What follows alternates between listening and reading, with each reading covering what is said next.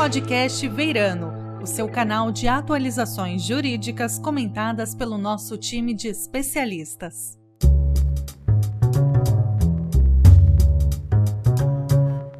Olá, sou Grazela Pinto Lima, sócia da área societária do Beirano. Hoje a gente vai discutir questões regulatórias do setor de educação no ensino superior, considerando os impactos causados pela pandemia da Covid-19. Estou aqui com meu sócio da área de M&A, Leo Pinsky, e convidamos o Adriano Fernandes, advogado que tem uma vasta experiência nas questões regulatórias do ensino superior, que vai poder nos ajudar a entender os impactos que essa pandemia tem causado. O Adriano Fernandes é bacharel e mestre em Direito pela Universidade de São Paulo e atua com exclusividade na educação superior privada há mais de 20 anos. Já ocupou cargos acadêmicos e de gestão em grandes players do segmento, bem como posições de liderança em sindicatos e entidades associativas Atuou como counsel regulatório da Laureate International Universities no Brasil e como assessor de compliance accreditation nos demais mercados cobertos pela rede global. E agora é responsável pela diretoria de relações institucionais da Anima Educação. Muito bem-vindo, Adriana. É um prazer ter esse bate-papo com você. Prazer é meu, Graciela. Muito obrigado pelo convite e também agradeço aí a presença dos outros convidados. Muito obrigado.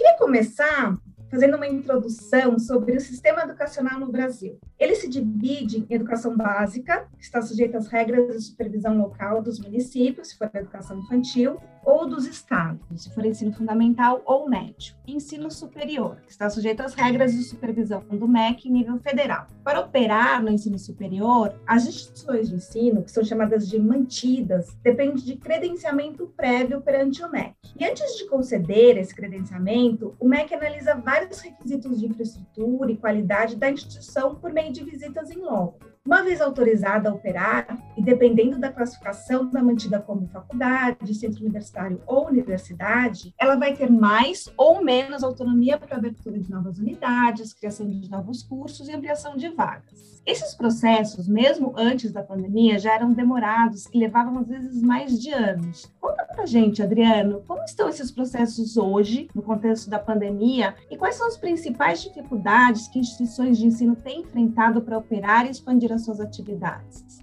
Acho que a principal questão que a gente tem enfrentado é realmente a operacionalização desses processos. Né? Esses processos eles envolvem várias fases, várias etapas que não simplesmente percorrem aí uh, obrigações meramente documentais. Então é necessário, principalmente nos processos de credenciamento, que é o credenciamento. É como você falou, é, é realmente a, a, concessão de quase de uma. Em outros países a gente fala que é a concessão de licença de operação né, para pra, as instituições de educação superior. E dentro desse processo, você, você tem uh, uma etapa que, cons, que consiste numa visita, né, uma visita em loco, por pares, ou seja, professores também universitários que são selecionados né, por uma autarquia ligada ao MEC, INEP. E esse processo de visita em loco depende de uma série de fatores para poder ser agendado. E, obviamente, a pandemia trouxe já. A gente já tinha uma dificuldade que era mais inerente ao número de processos, né? E a alocação desses recursos, né? Desses pares que constam de uma base que o INEP forma, né? A alocação desses recursos para proceder essas visitas já era um, um, uma dificuldade que causava, né? Um, uma certa demora para a conclusão desses processos. A pandemia acabou paralisando é, esses processos.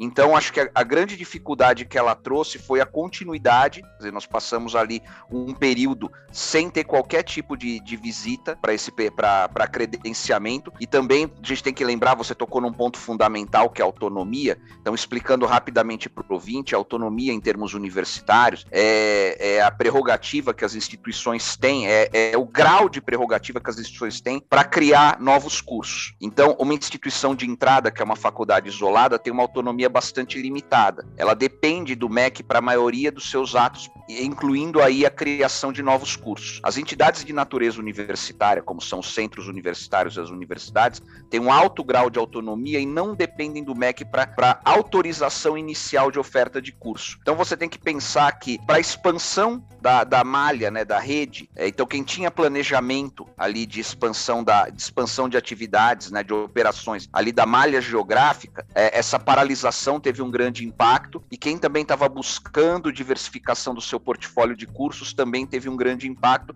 principalmente, as, como eu disse, as instituições é, não universitárias, que são ampla maioria no Brasil. Então, a, as instituições sofreram bastante, a gente pode dizer que o impacto foi é, bastante sentido aí nesse período. Adriano, com relação aos cursos, eles podem ser oferecidos presencial ou remotamente, que é o chamado EAD sendo que cada modalidade ela exige um credenciamento específico perante o MEC. Com a mudança legislativa de 2017, houve uma expansão muito grande do EAD no Brasil, porque a gente conseguiu uh, ter a abertura de polos com base no conceito chamado CI, que é obtido nas avaliações do INEP. Essa facilidade fez também com que as instituições começassem a criar os modelos híbridos. Você pode contar para a gente, primeiro, qual é a diferença e a vantagem do modelo híbrido com relação ao EAD puro? E se a gente pode dizer que uma modalidade especial foi mais ou menos afetada com a pandemia em termos de operação e licenciamento? Claro. Eu acho que a primeira coisa importante a dizer, Grazi, é pontuar realmente as modalidades de oferta tal como elas existem no, aqui no sistema regulatório da educação brasileira. Do ponto de vista regulatório, nós temos duas modalidades simplesmente, como você falou, presencial e a distância, né? A educação à distância. E o híbrido, né? Como a gente, quando a gente pensa nesse conceito, ele é resultado, né, do dinamismo, do pensamento vivo, né, dos processos das metodologias educacionais. Hoje, dentro do presencial, já se permite uma carga de uma carga de disciplinas a ser ministrada de maneira online, ou seja, à distância. E da mesma maneira, nos cursos à distância, a legislação prevê que você tem um percentual mínimo de atividades que também precisa ser desenvolvida de forma presencial. Então você vê que já existe uma penetração, né? As modalidades, elas nunca são essencialmente puras, como você falou. O que existe hoje que diferencia uma modalidade da outra é uma determinação legal de qual é esse percentual. Então existe um percentual percentual máximo legal de atividades presenciais dentro de um curso que é oferecido na modalidade à distância e existe um percentual máximo de atividades online que você pode ministrar em cursos oferecidos na modalidade presencial. O hibridismo, na verdade, o que, que se trata da discussão do hibridismo que se vê muito agora, está muito em voga, é a evolução do pensamento de que esse percentual precisa ser rediscutido e talvez nem fixado. E nesse ponto, né, a pandemia também contribuiu, se você pode trazer uma, se você pode dizer em contribuição, né, dentro de, de um desastre, né, sanitário, humanitário, né, com, com, as dimensões da pandemia, é, se ela trouxe uma contribuição, pelo menos para atividade, é, para as atividades humanas, né, foi repensar diversos processos e diversos preconceitos, inclusive, que nós tínhamos em relação a atividades tanto de trabalho, como a gente tem hoje a experiência do home office que está sendo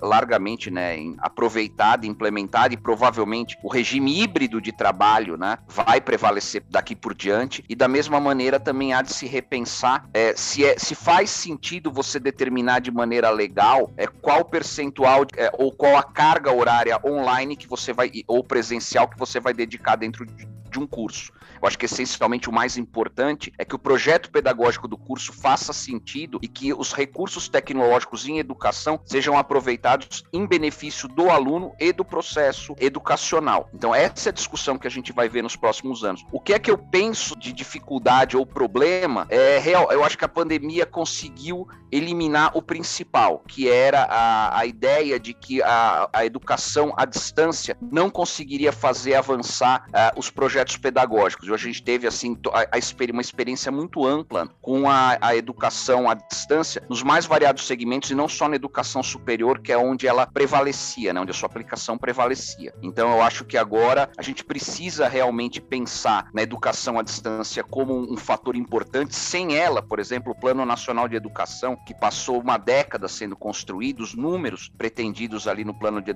Nacional de Educação não serão atingidos. Então acho que a primeira que a gente enfrenta agora é a pensar novamente a educação à distância como grande motor de desenvolvimento da educação superior no Brasil e a rediscussão né, do, da, da, sua formatação e eliminação né, da, dessas distinções regulatórias entre o presencial e o ensino à distância e buscar realmente a melhor forma de ministrar e a melhor forma de acomodar os projetos pedagógicos. Interessante isso, Adriano, porque, quer dizer, basicamente, né, com, com, todo o mal, né, como você falou, uma tragédia sanitária e humanitária, a pandemia, pelo que você está falando, ela vai, de uma certa forma, abrir a cabeça do regulador para fazer coisas mais flexíveis, né, e, e, eventualmente mais tecnológicas, né, claro que adequadas a cada, a cada curso, e, portanto, vai trazer um, um, um avanço regulatório aí no, nas ferramentas disponíveis, até nas diferentes caixinhas onde, onde a regulamentação existe hoje da educação. Sem dúvida, Lior, essa, essa discussão já foi iniciada ainda durante a pandemia e eu creio que nos próximos anos nós vamos ver essa discussão avançando ainda mais e a, penetração tecnológica já existe há algum tempo, mas eu acho que ela nunca havia sido discutida de maneira tão ampla e com uma necessidade tão pungente assim de, de imediata aplicação. Então, acho que essa expansão a gente vai observar nos próximos anos uma, um, um, formato bem diferente, não de uma aplicação simplesmente de trocar mídias, né, como se fazia né, antigamente na educação. Olha, eu troco uma mídia física por uma mídia virtual, mas pensar realmente em processos mesmo, em, em utilizar ferramentas de comunicação comunicação, principalmente. Então, acho que a pandemia trouxe essa por, por necessidade, né, essa mudança de, de, pensamento e fez as discussões avançarem é, aos saltos, coisa que não se via. É, nós avançamos ali nesse ano e meio de discussões muito mais do que uma década. Sem dúvida. E, e até né, pegando esse gancho aí, a gente tem visto muito mercado de adstechs, né? Então, até uma, uma recente, acho que foi uma decisão da própria Anima, que a gente falou alguns dias atrás, para auxiliar no ensino médico, né?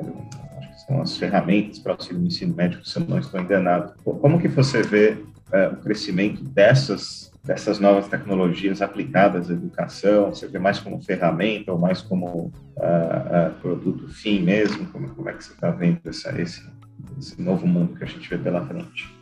Na verdade, né, Lior, a, a, as edtechs, né, essa nova conformação, né, que tem a ver também to, toda com uma nova formatação também de negócios, é, a gente tem que pensar que os grandes players educacionais, eles já flertam com a tecnologia já há bastante tempo. Então, é, nós temos aí pelo menos desenvolvimento interno de novas tecnologias é, dentro das grandes, dos grandes consolidadores, das grandes empresas educacionais já há algum tempo. A questão que a gente tem, que a gente sempre enfrenta, é que dentro das instituições, a, o pensamento ainda fica muito contido é, com, é, quando você pensa, já parte do princípio que você vai ter que atender uma série de, de formatações que já são inerentes à tua atividade. Você já pensa, como você falou, por dentro da caixa. As edtechs techs têm uma vantagem que elas, elas buscam o desenvolvimento de uma maneira mais pura, ele já vem dentro de um processo criativo mais forte. Então, basicamente, as soluções que eles apresentam, que, que as edtechs apresentam, elas são muito mais disruptivas. Então, é por isso que os players têm buscado nessas soluções para ajudar nesse avanço, fazer um avanço é, mais decisivo, né, né, de uma, de uma aplicação ainda mais intensiva de tecnologia no processo educacional. E essa busca, né, que também tem a ver, como eu falei, com novos modelos modelos de negócio e também com diversificação de portfólio, né? A gente falou também, por exemplo, do avanço para outros níveis de ensino, né? Por esses players, mas assim,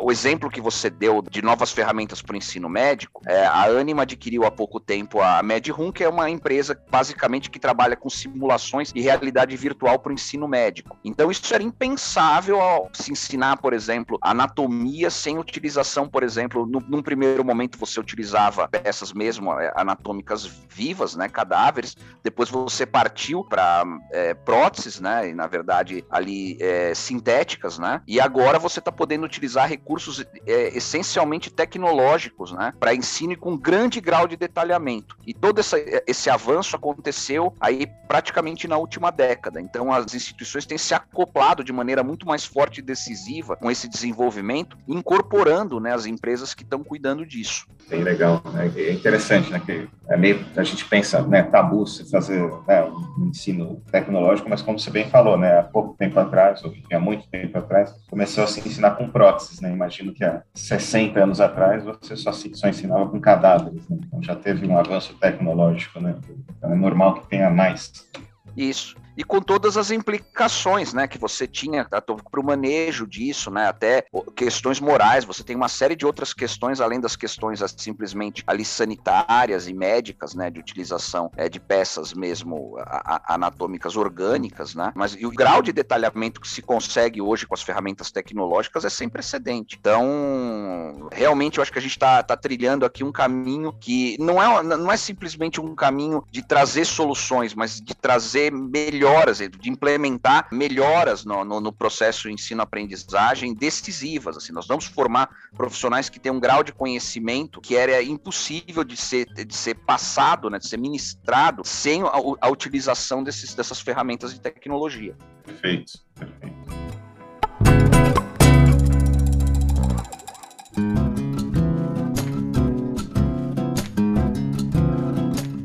E, Adriano, considerando esse, esse cenário, né, que a gente conversou aqui, como é que você vê as operações de M&A no setor? Assim, como é que a pandemia e mesmo toda essa tecnologia acabaram afetando essas operações? Olha, é, curiosamente, né, o que é que aconteceu? A gente teve, vocês têm que lembrar que quando a pandemia realmente determinou, tornou o lockdown uma coisa mandatória, quer dizer, não se podia pensar numa outra solução senão realmente o distanciamento social, interrupção das atividades presenciais, teve que se pensar muito rapidamente em como seguir com as atividades letivas. E aí veio a determinação de que as atividades letivas presenciais fossem convertidas para, um, para atividades remotas. Há uma diferença aqui entre atividade remota e educação à distância por uma, um conceito muito simples. Educação à distância, ela é essencialmente assíncrona, ou seja, o estudante, né, que está em um curso oferecido nessa modalidade ele pode ali é, administrar o seu, a sua agenda e acessar esse material, acessar as aulas, acessar os recursos de estudo a qualquer momento. É, então, no caso de uma atividade remota, que é o que se propôs fazer com o lockdown, a aula está existindo no momento da aula, ela está sendo apenas transmitida utilizando recursos de tecnologia ali, plataformas, né, os ambientes virtuais de aprendizagem, enfim, mas o professor está ministrando a aula ao vivo no horário que normalmente essa aula estaria sendo ministrada em classe. Tá? Isso, obviamente, para você poder fazer essa transformação, né, fazer essa virada de chave com celeridade, você já precisa ter um envolvimento tecnológico, você já precisa ter um investimento colocado né, nessas ferramentas para poder fazer isso com velocidade. E, obviamente, isso, não, como eu disse, não é a realidade da ampla maioria das instituições aqui no Brasil. São instituições pequenas, tá, que normalmente oferecem cursos presenciais, essencialmente presenciais, e utilizando poucos recursos de tecnologia. E o que aconteceu é que, mesmo mesmo instituições tradicionais e com boa reputação no mercado, assim, que tem valor e, tem, e, e às vezes até de nicho, tá? também não estavam preparadas para esse momento. E o impacto foi muito grande. Quer dizer, os alunos sentiram essa mudança, porque é, o que foi apresentado como solução né, para poder fazer essa modulação para atividade remota fez com que, a, enfim, a experiência não fosse tão boa como era. Eles sofreram com evasão, sofreram aí com retenção né, dos alunos. E o final, né, no final, o que nós temos é uma quantidade grande de instituições, às vezes muito boas, vindo para o mercado. Então, eu penso que nós vamos viver ali um grande ciclo novamente ali de, de, de fusões e aquisições. agora, percebo que os grandes players estão com um olhar muito atento para o mercado, para instituições que estão no mercado, e não apenas da educação superior, mas como eu falei, isso foi necessário se fazer para todos os níveis de ensino, e com essa diversificação aí de atividades também, instituições tradicionais de ensino médio e fundamental também estão no, no mercado. Eu acho que é nós vamos viver um, um, um ciclo agora, nesse aftermath aí da pandemia, a gente vai viver um novo ciclo aí, talvez bem significativo de M&A nos próximos meses. Ah, isso é ótimo. E Adriana, a gente tem uma dúvida, assim, que a gente estava conversando, eu li outro dia. Por que você acha que as empresas brasileiras elas acabam não expandindo para o exterior? A gente acaba vendo o oposto, né? Os grupos lá de fora vindo para o Brasil. Por que, que o inverso não acontece? Olha, eu posso oferecer aqui um, pelo menos uma, uma análise, é, partindo aqui das duas experiências, minhas duas experiências profissionais mais recentes, mais próximas. Quer dizer, como, como quem acompanha o segmento sabe, né? A, a Laureate foi, enfim, adquirida pela Anima, né? A Laureate International Universities era uma, uma, é uma empresa norte-americana que, que, construiu, né? Chegou, teve uma rede global que abrangia ali 28 países. Então, eu, eu tive a experiência de uma rede global que teve essa que essencialmente fez o que você falou, essa expansão para outros mercados, né? Construiu uma rede, inclusive no Brasil. Agora estou na Anima, que é uma rede essencialmente nacional. Qual foi a percepção que é o que eu imagino a percepção da atividade anterior da Lauret? O que é que acontecia ao, ao olhar do investidor? É pensar, né, como numa atividade que tem esse grau de complexidade e isso aí multiplicado, né, por uma rede que cobre diversos países, diversos sistemas regulatórios, como é que você vai enfrentar essa complexidade operacional e como é que você vai capturar as possíveis sinergias dessa rede? Então, eu acho que essa visão é, causou uma certa aversão dos investidores e, enfim, é, você nunca teve assim, eu acho que a rede nunca realmente conseguiu é, atingir ali o seu potencial justamente por essa percepção. Ao passo que, por exemplo, no Brasil, nós temos um segmento fortemente regulado, a educação ela, é, ela tem uma, um, arcabouço regulatório complexo, mas o Brasil é um mercado assim que tem um potencial de expansão gigantesco. Então, um investimento concentrado no Brasil ainda pode ser explorado e gerar um, um, um portfólio, né, um, um, número, um portfólio de cursos e um contingente de alunos muito significativo. Então, eu posso dizer que da mesma maneira que para a Laureate, o, o, contingente de alunos do Brasil é, só havia um que rivalizava, que estava no México, tá? o potencial ainda de expansão que nós temos comparado a outros países da América Latina, quando nós falamos aí de percentual percentual é, de estudantes que poderiam e deveriam estar nas cadeiras do ensino superior, nós ainda temos um potencial enorme de crescimento interno. E acho que é por isso que as empresas nacionais ainda não apostam, né? Existem algumas apostas pontuais em mercados estrangeiros, mas para públicos muito específicos, mas ainda existe muito espaço para crescimento interno. E é por isso que eu acredito que é, essa ideia de, de expansão para o exterior não tenha seduzido ainda os grandes players aqui. Os players estrangeiros, obviamente, são seduzidos por um mercado desse tamanho. Mas eu digo que a formação, por exemplo, de uma rede global de universidades tem toda essa complexidade que a Laureate é, enfrentou, que é bastante difícil de é, equalizar os olhos dos investidores. Entendi. Não, é verdade. Essa questão regulatória aqui no Brasil e acho que nos outros países é realmente muito forte, mas a gente ainda tem um mercado muito bom, né, para ser explorado ainda é muito significativo o percentual de, de estudantes que não está é, na educação superior, que a gente tem, mesmo com todos os programas governamentais federais, né, de permanência e de acesso à educação superior, os números sobem, mas ainda tem potencial para subir muito mais. Isso é dependente de oferta e é dependente de financiamento, que é uma outra questão importante para o setor. Exato. E nesse quesito, Adriano, vamos conversar um pouco da reforma tributária. A gente tem o ProUni, né, que é um incentivo para concessão de bolsa super importante para que eles consigam, que as entidades consigam isenção fiscal, né?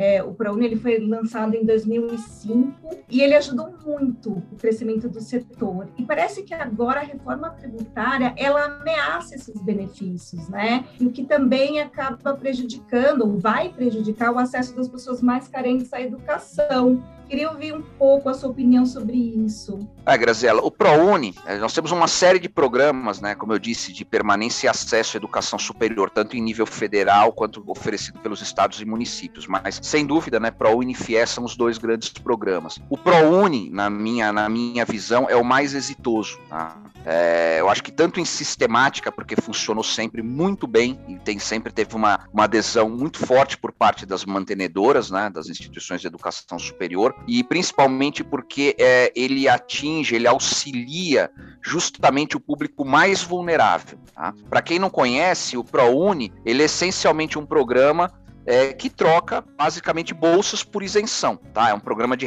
calcado em renúncia fiscal. E qual é o problema? O problema é que a reforma tributária, agora com você tem tanto a questão da unificação de tributos, como, por exemplo, outras questões como que estão sendo trazidas à baila, como é, a tributação de dividendos, o que é que acontece? Se você tiver, se você não tiver uma, uma, uma modificação na legislação de regimento do ProUni que contemple essas mudanças, ou que mantenha né, o que a gente está chamando de de neutralidade, né, ou seja, manter a situação exatamente da maneira que se encontra hoje, esse programa perde atratividade para as mantenedoras. Eles tendem a não aderir ao programa novamente. E aí isso traria um prejuízo imenso, não só para os alunos que são beneficiados, os estudantes, como eu falei, que estão realmente, são os mais vulneráveis, estão no espectro mais vulnerável, mas principalmente para o, o desenvolvimento, né? E aí para a gente atingir os números que a gente tem projetado no Plano Nacional de Educação. Então, o que existe hoje é uma, um risco de que a reforma tributária torne a adesão pelas mantenedoras né, ao programa menos atrativa. Adriano, agora uma, é uma curiosidade né? Eu, eu, brinquei aqui que, que, eu acho que a, a pandemia tá, tá, acabando, né? A brincadeira é que, né, enfim, né, logo antes da gravação desse episódio, agora em, em 21 de setembro, os Estados Unidos anunciaram que os brasileiros podem entrar de volta. Né? Então, brinco que é, a livre entrada dos brasileiros na Disney marca é, o final oficial da pandemia. E eu queria saber de você, numa nota mais pessoal, qual que é o teu legado pessoal desses 18 meses aí de, de mudança de vida e reflexão. Né? Tem gente que aprendeu, foi aprender francês, aprendeu a tocar clarinete, né? Qual, qual que foi a tua, o teu legado da pandemia aí no nível mais pessoal? Lior, você sabe que é uma parte que a Grazi não falou do meu currículo, né, é que eu também tenho formação em música, né?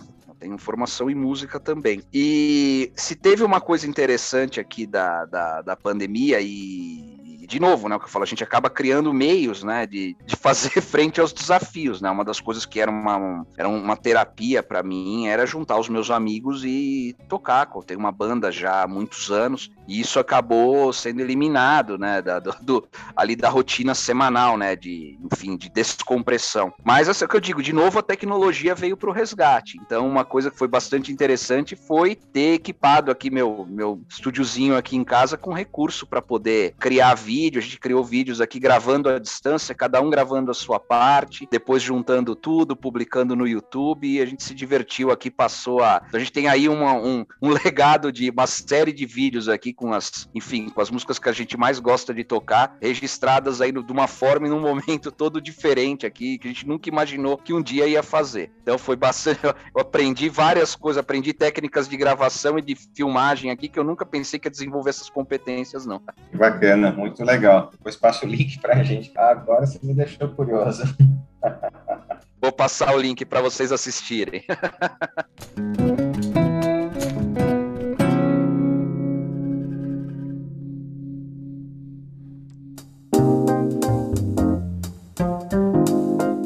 Então, chegamos ao fim do nosso episódio. Muito obrigada a todos que nos acompanham, em especial nosso convidado Adriano. Eu é que agradeço o convite, Graziella, Lior. Muito obrigado mais uma vez pelo convite. Foi uma, uma ótima experiência aqui compartilhar a, evolução aqui da educação superior frente aos desafios aqui da pandemia e falar um pouquinho do futuro é, e para onde podemos caminhar. Bom, gente, a, a Gra e, e Adriano, foi um prazer participar. Eu, enfim, acho que eu sou uh, expert em, em, educação como vocês, mas eu é um setor que me interessa muito, acho que é um tema super importante, né? Acho que para o Brasil não tem nem o que dizer, tem mudanças grandes aí vindo e realmente uma aula aí, aprendi muito, super obrigado, um grande prazer participar com, com vocês aí desse, desse episódio. Você acabou de ouvir o podcast Beirando. Para obter informações atualizadas sobre temas jurídicos relevantes, acesse nosso site verano.com.br.